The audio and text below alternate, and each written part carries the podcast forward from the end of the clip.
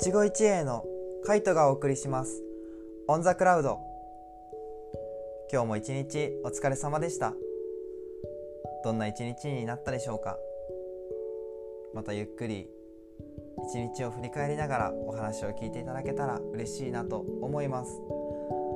では早速今日もお話ししていきたいと思います。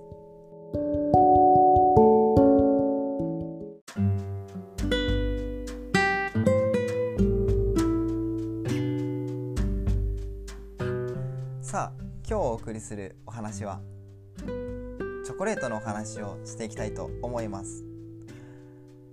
京都って本当にいろんなものが激戦区なんですよ、まあ、激戦区まあなんだろうな流行ってる。まあいろんななんて言ったらいいかな。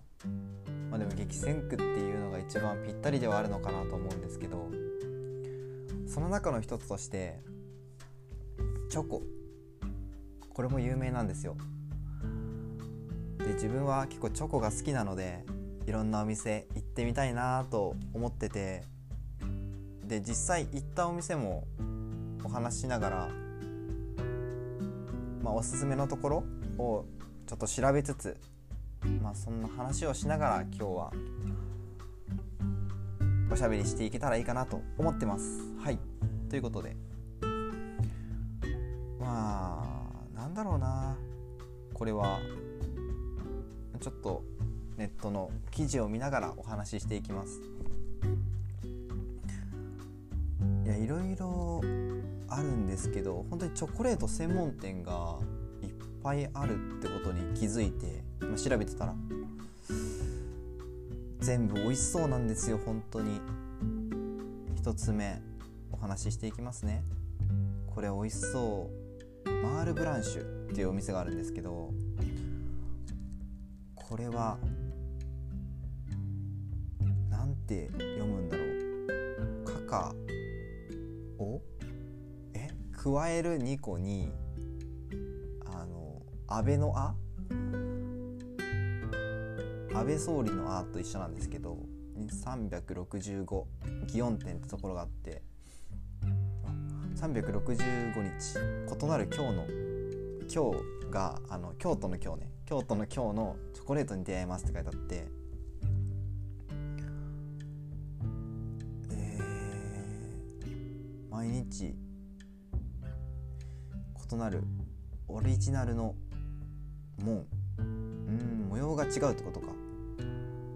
すごい。南米ボリビア産の希少なカカオを使用したガナッシュ。チョコレートみたいです。わあこれもすごい。カラフルすぎる。えー、本当にその模様が全部違うんですよ。毎日違うから。わ楽しみすぎるこれは。えマールブランシュ。聞いたことはあって。行ったことなかったのでこれ行ってみよう。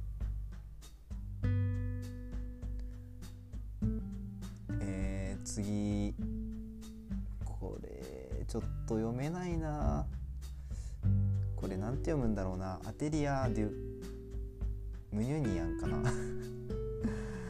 ちょっと読み方違ったらごめんなさい。京都の新食感のトリュフみたいです。京都育ちか。京都育ちの新食感トリュフって書いてあります。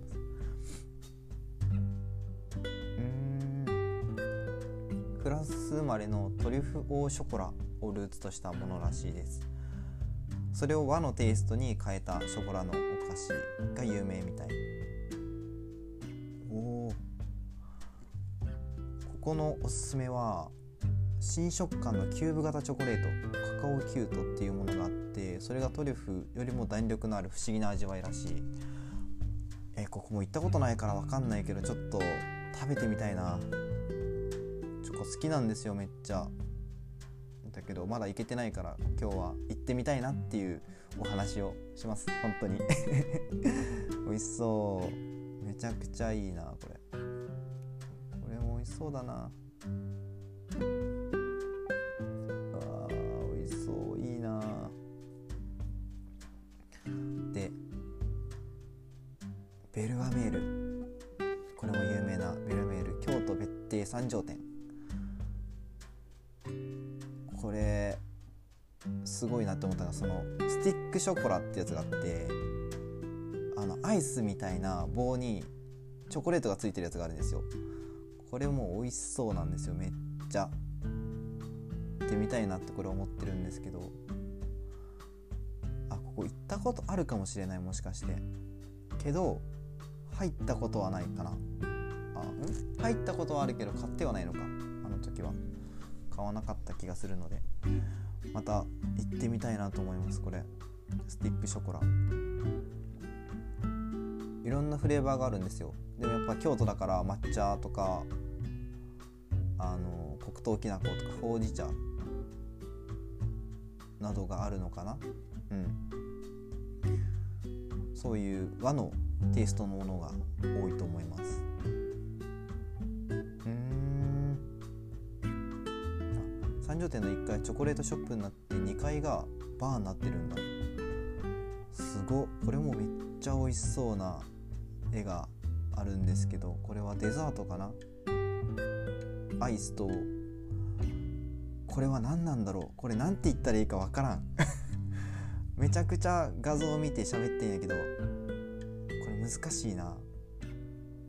うーん。ちょっとごめんなさい。諦めましたこれは。でも美味しそうな画像が。あスフレか。そうスフレ。書いてありました。抹茶のスフレがあったんですよ。このこの画像にあるんですけどこれもめっちゃ美味しそう。本当に。いいな行きたいなうんうんうん。次のお店ね。ニュースタンダードチョコレート。京都バイク園はあこれクエンって読むのかな？ちょっと読み方違ったらごめんなさい。京都の地名読みやすいとこもあるけど難しい。合ってるか分かんない。あ二条城の方にあるんだ。えー、あこれもめっちゃ可愛い京都テリーヌ。うん。あ余計な油分とか香料とか使わずにチョコレートと京都らしい素材を掛け合わせたチョコレートのテリーヌ。味しそう。スイートミルクホワイト柚子抹茶ほうじ茶。京番茶。ベリーベリーの8種類。へえここもカフェがあるみたいです。カフェあるんだ。わお。行きたいですねこれも。あめっちゃこれ気になる。京都生ショコラオーガニックティーハウス。京町家カフェかな？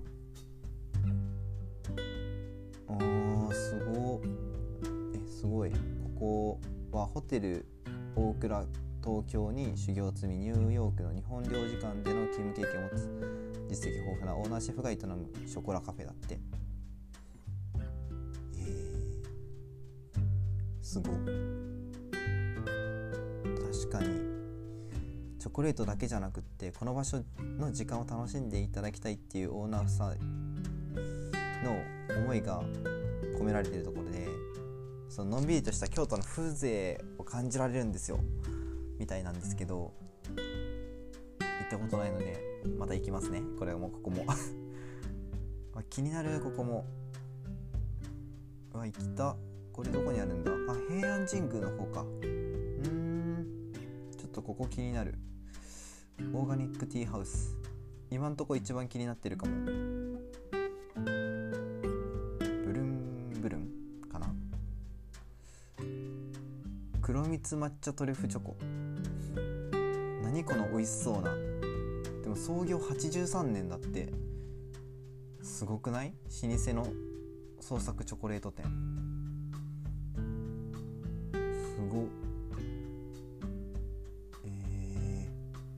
舗だ本当に。老舗アメどころかな？アメどころの祇園小石。小石。黒蜜宇治の抹茶。高級和三本和三本とベルギー産。ホワイトチョコなどを使った一品らしい。すごい。でも美味しそうだなここ。これは中京区？中京区だ。いつも間違えちゃうこういうの。中京区ですねこれは。本当にねあの 京都の地名いつも間違えちゃうんですけどなんか上に「京」って書いて上京区じゃないですか。あれ上京区とか読んじゃうんだよねいつも。やばいやばい。中京区でした。はい。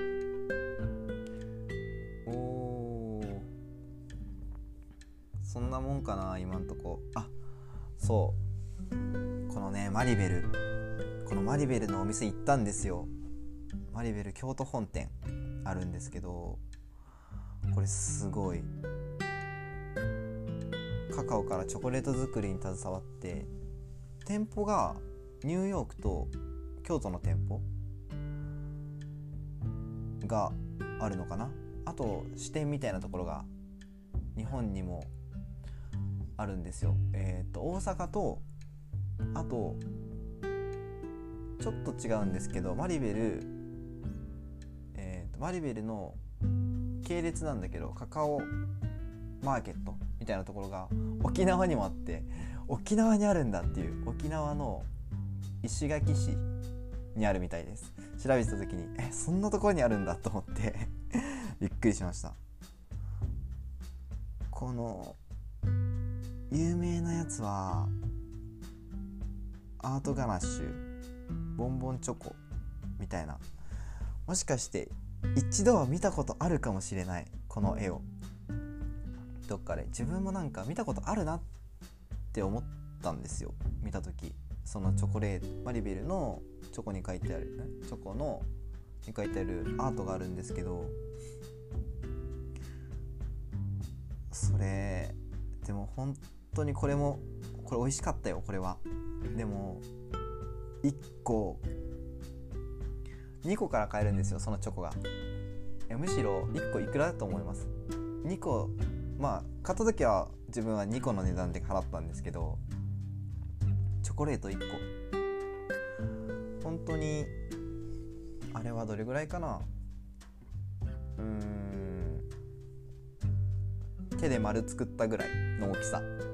それを四角にした感じ。親指と人差し指くっつけてこう丸作るじゃないですか。OK サインみたいな感じ。あれぐらいの中には入る。大きさなんですけどいくらだと思います？ちょっと皆さん予想してみてください。どうかな？ちょっと答え出てるかな？ちょっと予想本当に予想直感でいいんで答えてみてくださいはい。はいということで正解は一つ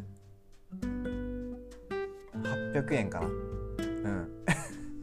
めちゃくちゃ高くないですか？びっくりした本当に。2つで1620円とかだったから1つ800円ぐらい。税込みで。うん。すごい。こんな高級なチョコレート初めて食べました。でもめっちゃ美味しかった。最高でした。こんなうまいんだと思って。いやーよかった。でも行ったお店もめちゃくちゃおしゃれだったんですよ。これがこれどこにあったかな？これね京都の河原町にある。うん。あります。河原町？違うな。三条か。三条の方や。河原町からもうちょっと上がってったところかな？にあります。いやここも美味しかったぜひこれはおすすめ。一回は食べてみる価値あると思います。美味しかったです。うん。ああとここも良さそう。カカオマジック。白砂糖動物性不使用のローチョコレート専門店。えめっちゃ気になるこれ。めっちゃ良さそう。あ銀閣寺の近くにあるんだ。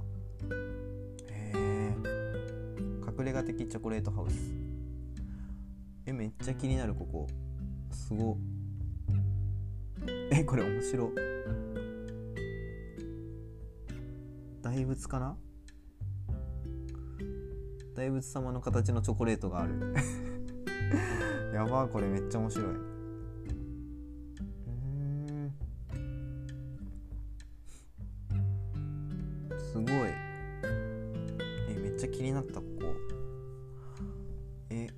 今気になったのが本当にカカオマジックっていうお店とマリウェルはこの前行ったので美味しかったですしもうぜひおすすめです。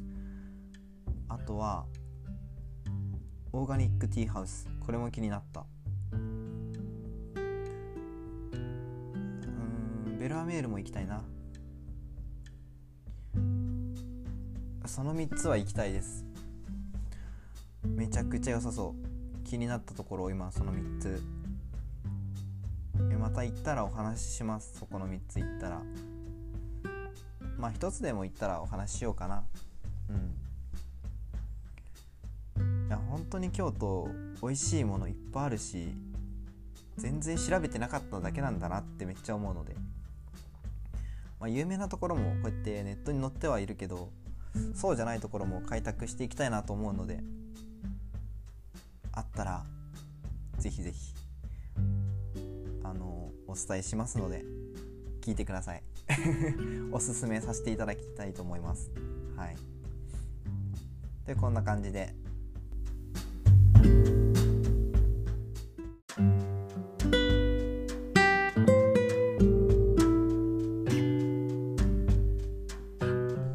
はい。ということで今日の食のお話はまたまたクラフトビールのお話をしていきたいと思います。クラフトビール大好きすぎかよっていう話なんですけど本当に最近ちょっとハマりすぎてクラフトビールばっかり飲んでるのでちょっとまたクラフトビールのお話をさせてください、まあ、クラフトビールのお話というかまあ行ったお店の話なんですけどうん。これ本当にまた京都にいいお店があるんですよこれでも結構有名だと思うんですけどこのお店は。そのお店が京都ビアラボっていうお店でこれが結構行きやすいんです。京都駅から10分かな？10分15分もかかんないかな？10分ぐらいで行けると思います。川沿いにあってそこにあのお店があるんですけどその京都ビアラボで作ってるそのクラフトビールがお茶を使ったビールがあってこれめっちゃ京都っぽいなと思ってこれは飲まなきゃと思って行きました。い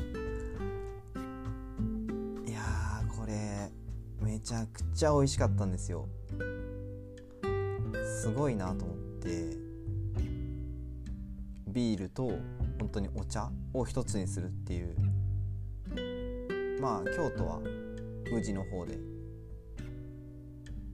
有名じゃないですか。お茶が。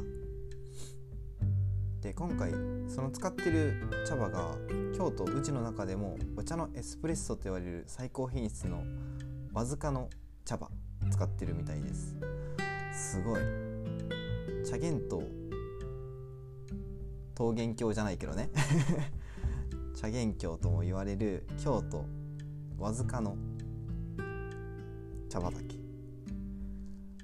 えー、古の都のあった神聖の土地は今も日本でも最も美しい村の一つとして守り続けられています。って書いてあって。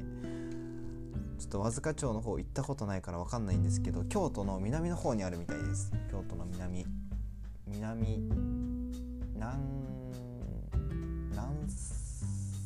南東かな？南東の方だと思います。京都駅から南東の方。うん。ん？南東になってる？東合ってますね。うん。の方にあるみたいです。やっぱり15分ぐらいかな。あるんですけど自分が行った時は他の京都のクラフトビールとあの提携してたというかなんかイベントやってたみたいでその一乗寺ブリュワリーとかあの京都醸造所京都京都ブリュワリーとかあと何があったかな西陣醸造もあったかな。そっちの方まで行ったことないから西陣の次それ行きたいなって めっちゃ思ってるんですけど西陣の方とか結構その京都の有名なクラフトビールを出してるところのお店の商品がいくつかあってまあでもせっかくだったらやっぱ京都ビアラボのあのやつ飲みたいなと思ったので今回はお茶のやつにしましたけど他のやつもめちゃくちゃ美味しそうだったから気になりました。いやでも本当にこれ美味しかった。お茶のやつ。茶ビール。茶ビアか。茶ビアってやつ。瓶に茶ビアって書いてあるんですけどいやこれ本当に美味しかったよ。いろいろあったからまた行きたいけどねここも。こういうところ大体あのあんまり毎日営業してるイメージがなかったんですけどここはちゃんとやってるんだな。すごい、土日とかは23時ぐらいまでやってるみたいです。平日月から木曜日は21時までかな。うん、まあ、結構早めかな。タップルーム。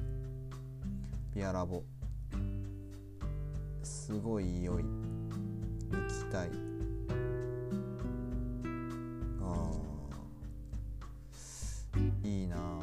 行きたいんだよなここ本当に。ビール他に何があるんだろう。毎日違うみたいですけど。いやすごい。これも美味しそう本当に。いろんなやつがあると楽しいです。ぱ京都駅やから結構行きやすいです。本当に。であのそこのお店でちょっとお手洗い借りたんですけどその時に壁に書いてあったあの張り紙を見て張り紙？チラシを見てこれめちゃくちゃ面白そうだなって思ったやつがあってあの今日の酒空1周年祭りってやつがあって3000円以上の飲食でガチャガチャ1回参加賞でも使い方選べる京都ローカルビアチケットもらえますってやつ。それが12月16日。もうちょっとしたらですね10から12月21日の間にあるみたいでちょっと気になってますそれ。だからまた行こうかなとかって思ってるんですけど。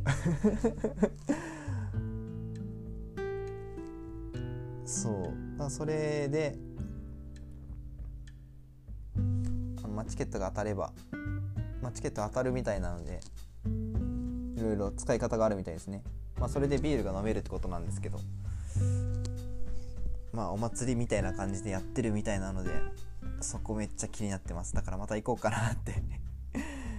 飲みたいしね。美味しいから。他に京都のお店京都のクラフトビールのお店いっぱいあると思うからでもまだ行けてるとこほんと少ないからいやでもそれでも結構楽しんでます。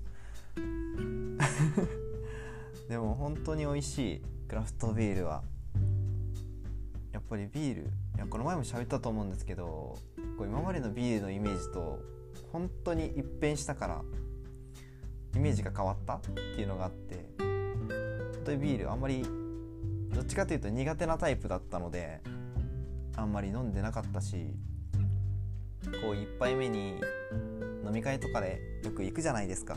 あるあると飲まなきゃいけないから それあんまり好きじゃなかったんですけど、まあ、そういう意味で本当にクラフトビールは美味しいから是非みんな飲んだらハマると思います。これ本当に美味しいから飲んで飲んでって感じ。めっちゃいいよ。おすすめ。いろんなところに本当にあるから京都。でも京都駅周りはあるかな。京都駅と市場の方とあとはどこ行ったっけ？ところはまずあるかな。うん。そう。あとはそうか京都醸造京都ブリュワリーがえー、京都京都ブリューイングか。京都ブリュワリーじゃないね。京都ブリューイングが10畳かな。10畳にあるから。結構固まってるし行きやすいと思う。でも曜日によってやってる日とかが異なるからそれだけは気をつけて行っていただけたらいいなと思います。でも今んとこ飲んでおすすめなのはうーん前回も喋ったオン・ザ・クラウドと あとは一期一会は好きかな。京都ブリューイングの。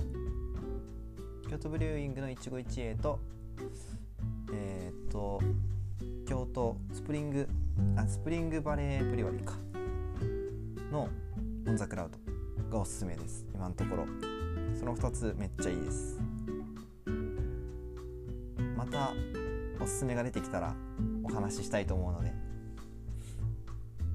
気になる方は直接連絡いただけたら答えていきたいと思うので。あ連絡そうだね。はい。知ってる人はぜひぜひ直接連絡してください。はいということでこんな感じで今日のお話は終わりたいと思います。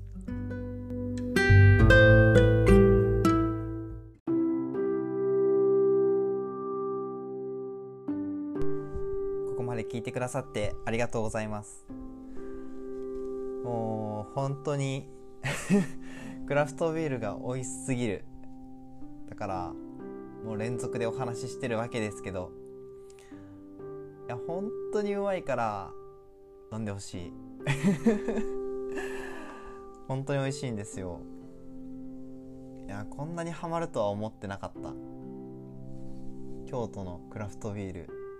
奥が深い、まあ、京都だけじゃないと思うけどいろんなところのクラフトビールもっと飲みたいなと思います。でも京都で有名なところを有名なところっていうか京都の醸造のところクラフトビールが置いてあるところはまずはまだ行けてないところもあるし飲めてないやつもいっぱいあるからそれをいっぱい飲みたいなと思ってます。うん本当にこんな感じで自分が好きなことを喋ってるわけですけど。チョコレートも激戦区。本当に。調べてたら分かりました。でも聞いたことあるなっていうお店がいっぱいあってでも行けてなかったからその辺も行ってみたいです。まあ一個一個そんな数は食べれないと思うからちょっと美味しそうだなって思うやつを選んでいろいろ試してみたいと思います。まあそれを喋って皆さんに少しでもお届けできたらいいかなと思うのではい。自分が一番楽しんでますけど一番。本当に？自分が楽しんでる。本当に。何の話しようかなって思いながらこう今ねラジオを撮らせていただいてるわけだから。うん。まあ自分が本当に楽しくなかったら結局は続けられないなって思うから自分が楽しいところをお届けできたら一番いいかなと思ってます、まあ、それとクオリティを少しでも上げていきたいと思うのでまいろいろ最近ちょっと同じような感じでお話ししてることが多いからちょっと違う感じでお話もしていくと思うので ちょっとずつテイストが変わってるかもしれないですけどなんかよかったらそういうのよかったよとか教えてくれたら嬉しいなと思います。はい。今日もちょっと変えてたかな？と思うので。うんうんうん。こんな感じでちょっとずつお話をお話の仕方とかこうコーナーとかも試していきたいと思っています。うん。今日もゆっくりお話聞くことができたでしょうか？ゆっくりと振り返りできたかな？どうだろう？振り返りができているといいなと思って。また次回お話ししていきたいと思うのでぜひぜひ。また遊びに来てください。今日もゆっくりいい夜を過ごしてください。ではまた次回。